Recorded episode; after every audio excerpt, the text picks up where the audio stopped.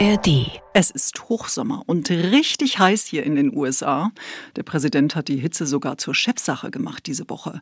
Und um diesem Glühofen wenigstens gedanklich mal eine Weile zu entrinnen, wollten wir uns jetzt hier gepflegt und gekühlt im Studio scheinbar zeitlosen amerikanischen Mythen widmen. Alsterviren, Western, fast so alt wie das Kino selbst und als Fernsehserie unkaputtbar und so beliebt, dass eine Kollegin sogar in ihrer Freizeit auf den Spuren ihres Lieblingssheriffs wandelt.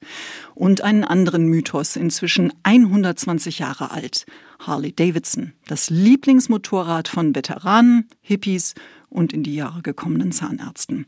Das sollten laut Plan die Themen sein, bis der Deal von Hunter Biden in Sachen Steuerhinterziehung mit der Staatsanwaltschaft platzte und klar ist, für den Präsidenten bleibt dieser Sohn ein politisches Problem. Müssen wir also drüber reden. Aber keine Sorge, Western und Harley gibt's auch.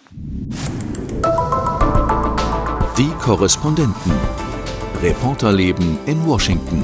Thank you, Mr. Chairman. Before we begin, parental discretion is advised. Der Amerika-Podcast von NDR Info. Ich bin Julia Kastein, begrüße euch herzlich äh, hier zu dieser Folge des Podcasts und wer das Studio und seine Besatzung ein bisschen kennt, ahnt schon, wer jetzt zu welchem Thema gleich noch vernommen wird. Als da wären Sebastian Hesse, der sich mit dem Mythos Harley Davidson intensiv beschäftigt hat und Katrin Brandt, die ein Fan von Sheriff Longmire ist. Yeehaw! Yeehaw, wie auch die Serie heißt. Herzlich willkommen euch beiden. Und Simon hinter der Scheibe sorgt für Ordnung. Grüß dich, Simon. Moin, moin. Ja, aber ich habe es schon angekündigt. Als erstes beschäftigen wir uns mit einem Thema, das ein Muss ist, ob man nun will oder nicht. Und das ist Hunter Biden, der Sohn des Präsidenten, der Jüngere, Mitte 50 mittlerweile, hat eine Drogenkarriere und andere Dinge, auch eine ähm, ja, illustre Karriere in verschiedenen Aufsichtsräten in der Ukraine und China hinter sich. Jetzt eben ging es um einen Deal, den er sich absegnen lassen wollte vor einem Gericht in Wilmington, Delaware. Katrin, äh, worum ging es da denn eigentlich und warum ist dieser Deal geplatzt? Naja, also Hunter Biden hat äh, in den Jahren 2017 und 2018 keine Steuern bezahlt, obwohl er gut verdient hat in der Zeit. Wir reden von so Beträgen um die 100.000 Dollar pro Jahr, also an Steuern, die, die er nicht bezahlt hat, zum einen.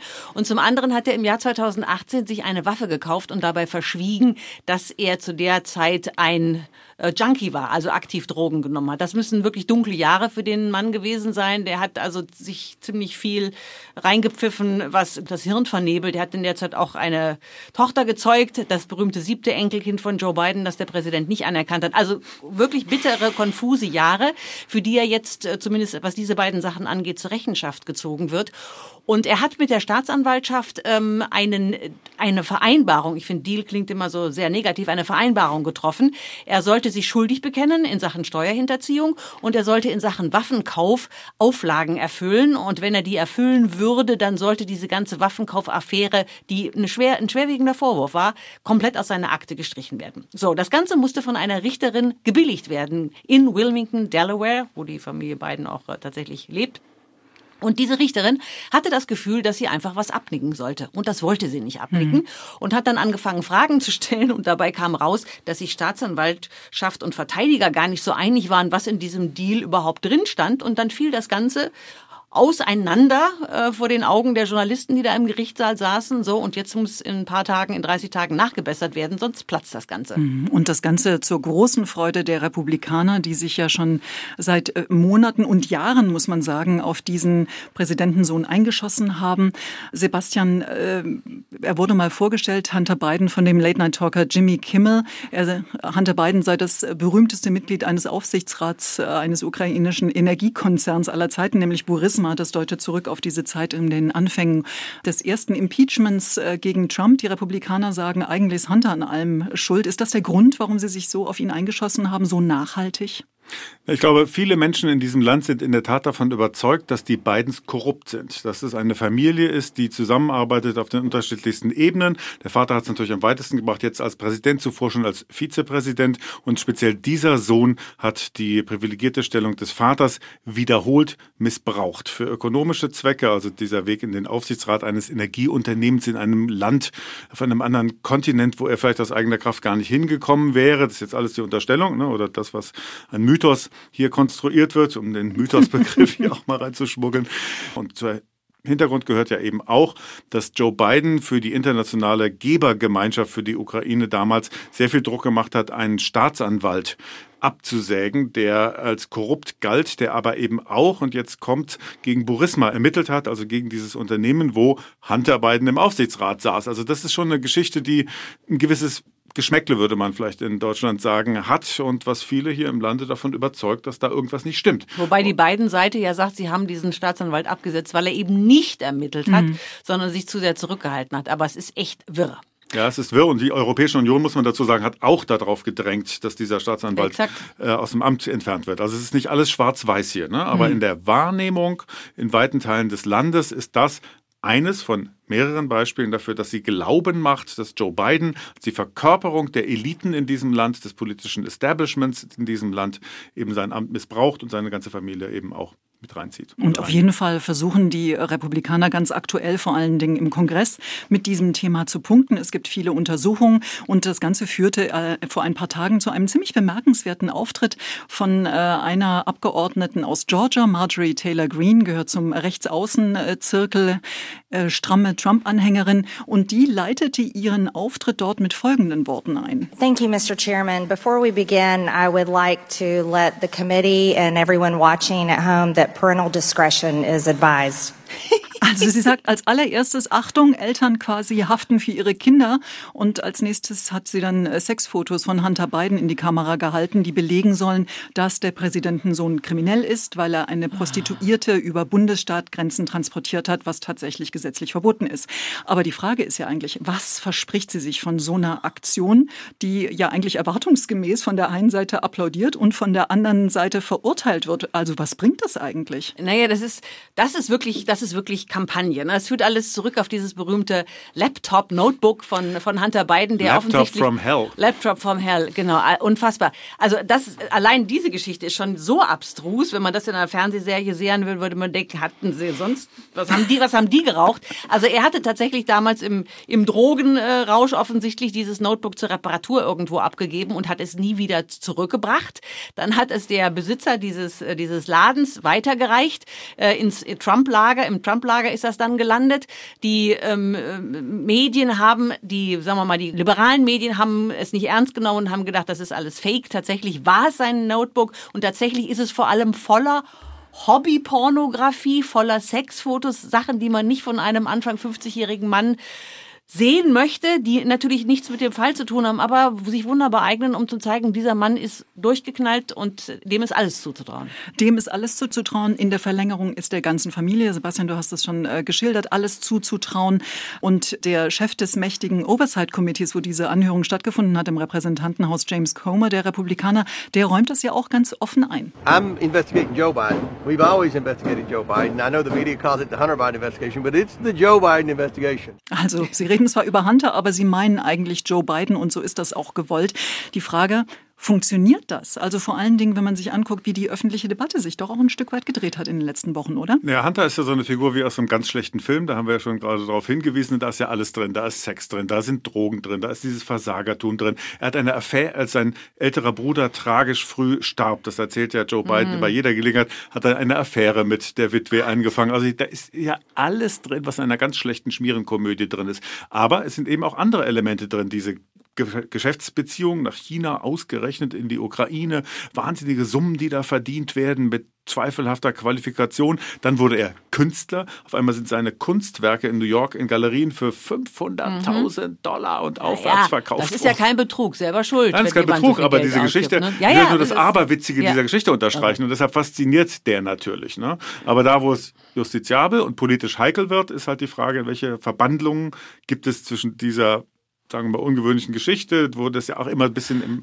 Halblegalen vorbeischrabbelt und schön. möglicherweise eben Überlappungen mit Verantwortungslosigkeit auf Seiten von Biden Senior. Entschuldige, Sebastian, aber viele, viele Monate war Hunter Biden vor allen Dingen ein Thema für die Rechten und in den rechten Medien. Und sonst hat sich eigentlich keiner mhm. wirklich drum geschert oder sie haben das Thema gar nicht angefasst oder nur, wenn es gar nicht anders ging. Aber das hat sich ja schon geändert. Mittlerweile reden ja wirklich fast alle über Hunter Biden. Naja, natürlich steht immer der Vorwurf im Raum, äh, den die Konservativen machen, dass die liberalen Medien nicht auf die Familiengeschichte Biden gucken und dass die Justiz auf diesem Auge blind ist und speziell Justizminister Merrick Garland, der ja gleichzeitig auch oberster Staatsanwalt äh, in diesem Land ist, steht da besonders unter Druck. Und der Vorwurf, dass die Familie Biden oder speziell der Präsident seinen Einfluss geltend macht, um das Justizministerium zu beeinflussen, dass es für äh, Hunter Biden Sweet Deals gibt, also dass der mit Samthandschuhen angefasst wird, während gnadenlos Jagd auf Donald Trump gemacht wird. Das ist was, wo sie auch die Medien gegen zur Wehr setzen müssten und jetzt natürlich diese Familie, wenn es vor Gericht ist, einfach äh, mal intensiver angucken. Ja, und ich glaube, dieser größere Kontext, der ist wirklich wichtig, ne, zu sagen, dass ja der Vorwurf im Raum steht, dass die politischen Eliten hier auch äh, eigentlich politisch neutrale Behörden, wie in diesem Fall das Justizministerium, das genannte, aber auch Ermittlungsbehörden wie das FBI, missbrauchen, wenn bestimmte äh, Elitenvertreter, in diesem Fall vor allem Joe Biden, es brauchen politisch. Und so erklärt sich die Rechte erstens die Hetzjagd auf Trump, so wie sie das empfinden, ne, und die Politisierung eben entsprechender Regierungsbehörden, aber eben auch die Samthandschuhe gegen Hunter. Mhm.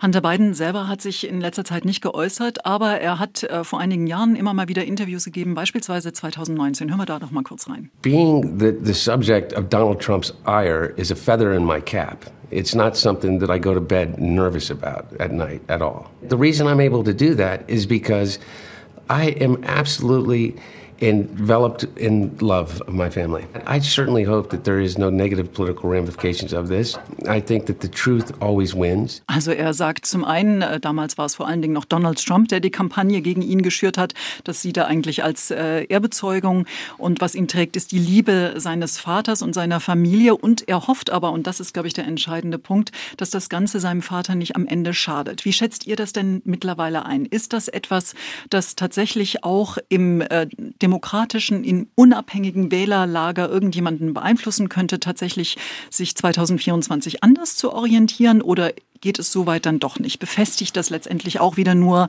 äh, den, die Grabenkämpfe, die schon so lange existieren und sich immer wieder an verschiedenen Dingen entzünden?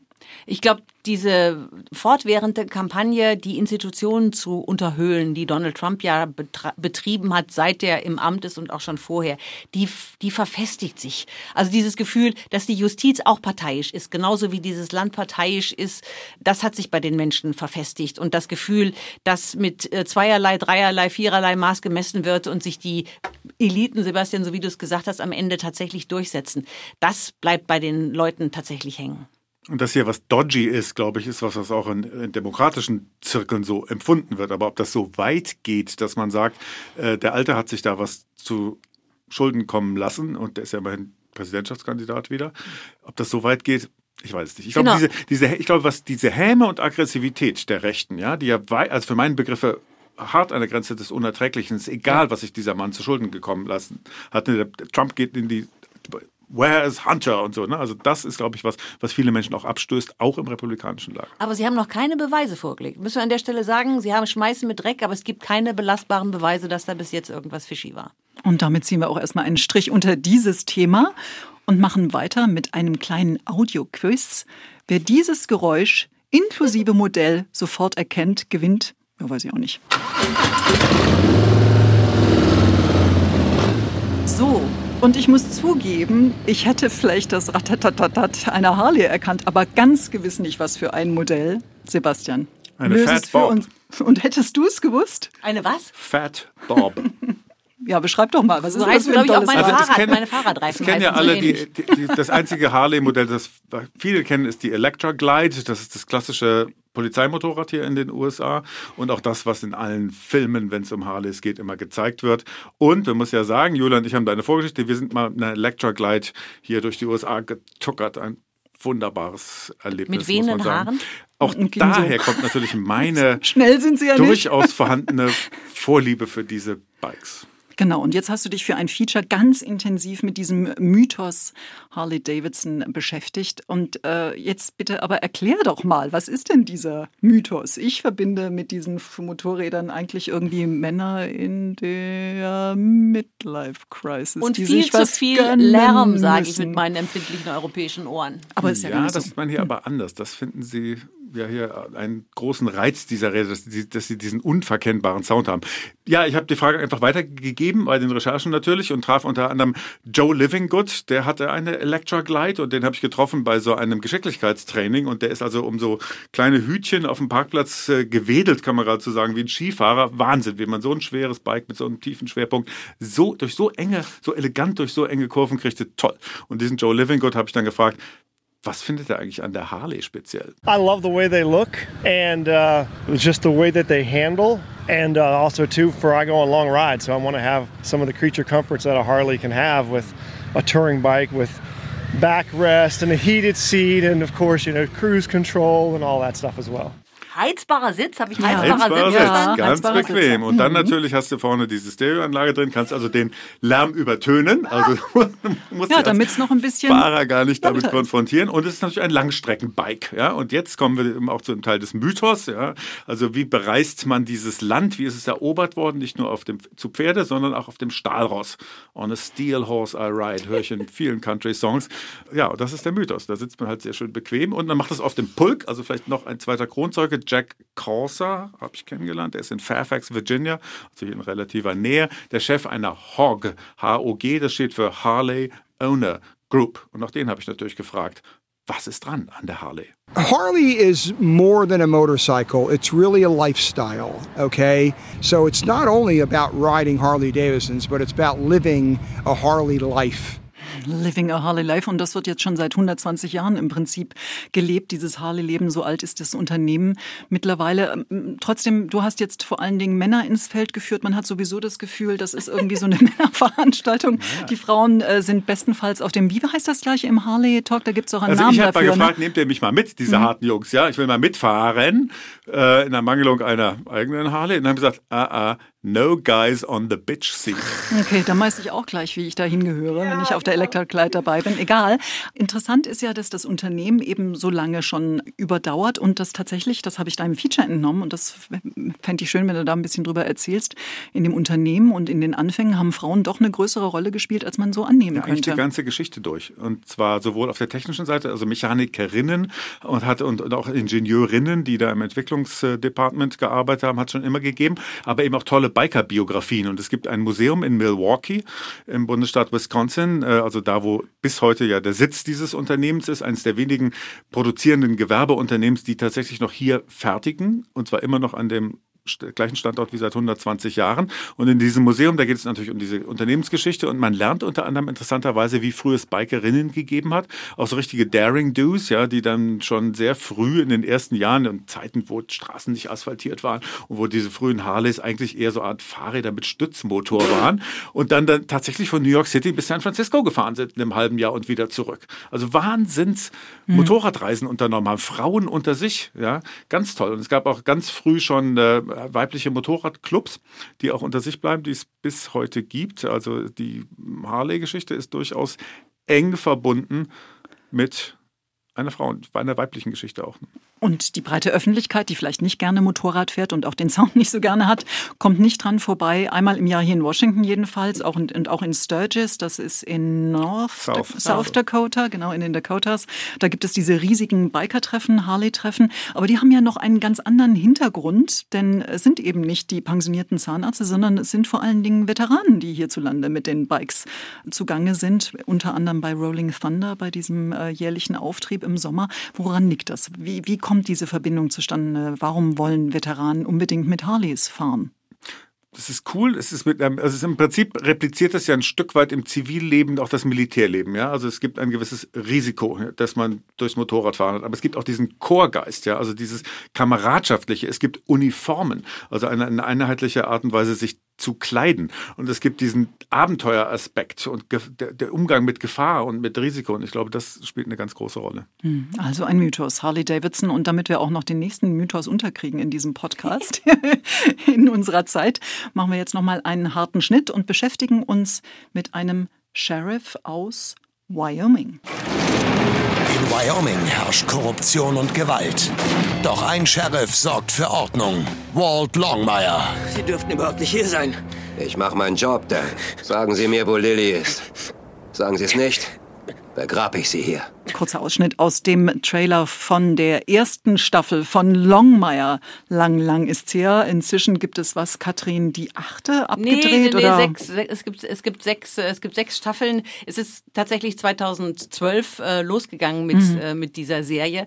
Und ähm, man muss sich das so vorstellen, da ist also in einem fiktiven Örtchen Durand in Wyoming ein Sheriff, der so ein bisschen zerknautscht und garantiert nicht geliftet ist, mit seinem Cowboy-Hut. Der hat ja seine Frau verloren, sein Privatleben ist ein bisschen konfus, seine Tochter hat sich von ihm entfremdet und er muss also an der Seite von einem bunten, bunten Strauß an schrägen Charakteren seine Fälle lösen, oben im Norden von Wyoming, dem berühmten Cowboy-Staat.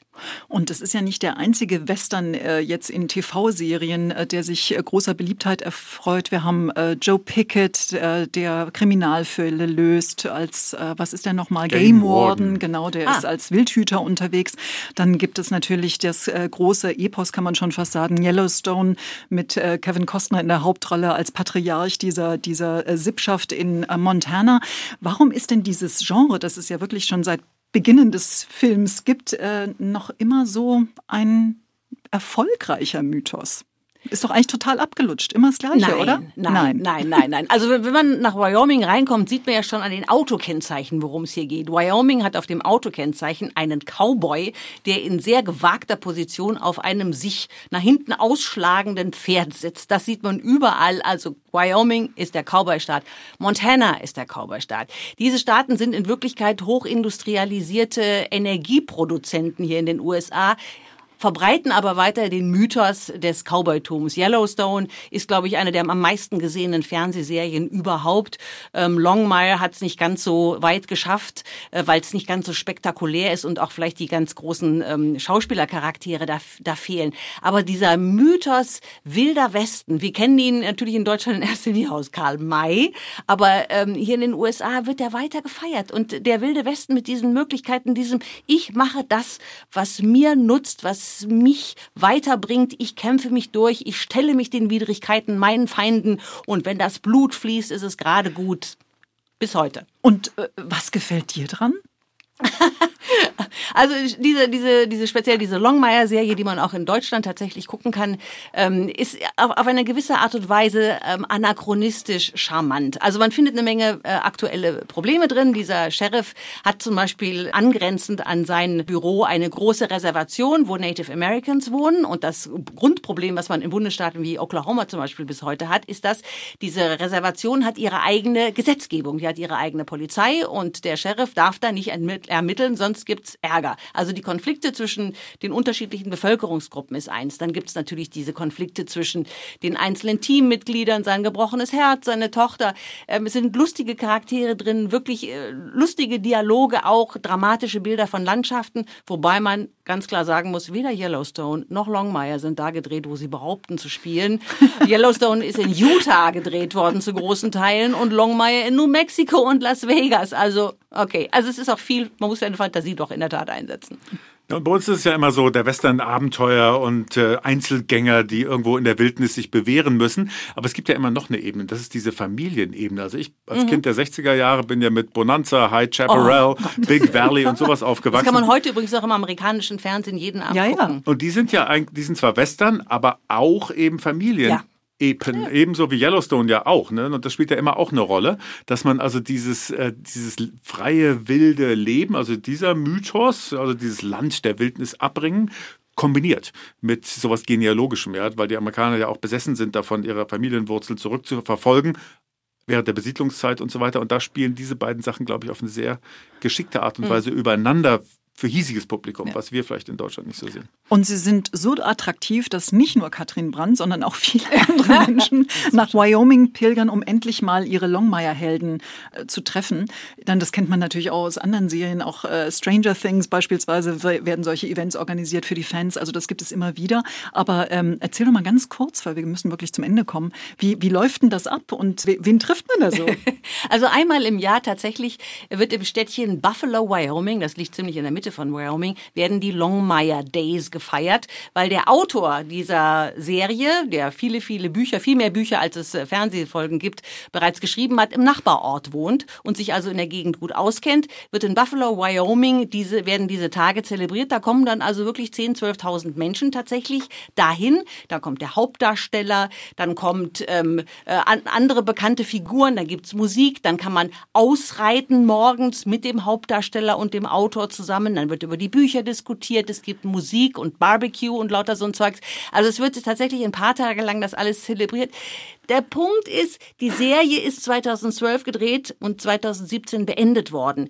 2012 war der Hauptdarsteller Ende 40 und die Zuschauer vermutlich auch. Und die sind jetzt alle miteinander alt geworden, sodass das also ein, sagen wir mal, etwas betagteres Publikum war, was sich da getroffen hat. Aber natürlich jede Menge Superfans, die im Zweifelsfall mehr über die Figur wissen als der Schauspieler selber, Robert Taylor, sich inzwischen noch erinnert. Und nur ganz kurz für alle, die vielleicht Longmire lieber lesen wollen. Wie heißt der Autor? Craig Johnson. Okay, und damit haben wir jetzt genügend Werbung für Longmire gemacht, glaube ich. Am besten mal selber gucken, wenn man Lust hat auf Western. Soll sich lohnen, sagt Katrin Brandt. Mhm. Vielen Dank. Ich bin auch dabei. Ich bin auch Longmire-Fan. Ja. Mal kurz hier. Und ich muss gestehen, äh, mich hat es nicht so gepackt, aber gut. Yellowstone habe ich lieber geguckt. Die Figuren irgendwie, oh, ja, schräger nein. und mm, komplexer irgendwie, fand ich. Aber ist du, alles du weißt, du weißt übrigens, dass man, wenn man äh, in Wyoming zum Beispiel zum Rodeo geht, gibt es Verkaufsstände, wo Yellowstone-Devotionalien verkauft werden. Ne? Dieses berühmte Y, das mhm. Brandzeichen und, und T-Shirts mit den besten Sprüchen der Protagonistin aus dem Film. Ja, auch dieser Mythos lebt also. Ja. Gut, ihr zwei, vielen Dank. Sebastian Hesse, Katrin Brandt und ähm, ich bin Julia Kastein. Danke für die Aufmerksamkeit. Sag danke an Simon. Und wenn Sie oder ihr Lust habt, auch die anderen Podcasts der anderen Auslandskorrespondenten zu hören, die findet ihr bei ndr.de Schrägstrich die Korrespondenten. Die Korrespondenten. Reporterleben in Washington. Der Amerika-Podcast von NDR Info. Herzlich willkommen zu 63 Hektar, dem Landwirtschaftspodcast von NDR Niedersachsen. 63 Hektar ist für alle zwischen Wochenmarkt bis Scheunentor. Zwischen Einkaufswagen und Mähdrescher. Zwischen Viehbetrieb und Fleischersatz. Zwischen Kuhmilch und Hafermilch. Heißt es nicht eigentlich Haferdrink, Kuhlage? Ja, das ist auch schon wieder so ein Ding, Maja. Ne? Warum darf es nicht Hafermilch heißen? Ne? Ich meine, Scheuermilch heißt ja auch Scheuermilch. Und warum ist die Hafermilch eigentlich so viel teurer als Kuhmilch? Das klären wir alles bei 63 Hektar. Mit Andreas Kuhlage. Und mit Maja Mogwitz. 63 Hektar, so groß ist übrigens ein durchschnittlicher Betrieb in Deutschland. Und damit sind wir auch schon beim Thema. Ja, wir wollen über Landwirtschaft reden, denn da gibt es oft ideologische Vorstellungen, es gibt Klischees, es gibt Missverständnisse auf allen Seiten, Vorurteile und verhärtete Fronten. Ja, und viele Landwirte fühlen sich auch wirklich unverstanden oder teils auch angegriffen. Und wir wollen hier auf Augenhöhe verschiedenste landwirtschaftliche Themen durchleuchten. Mit meinem Blick als ja, Stadtkind und mit Majas Erlebnissen als Landwirtin vom Hof. Bei 63 Hektar, dem Landwirtschaftspodcast von NDR Niedersachsen. Zu hören ab jetzt in der ARD Audiothek.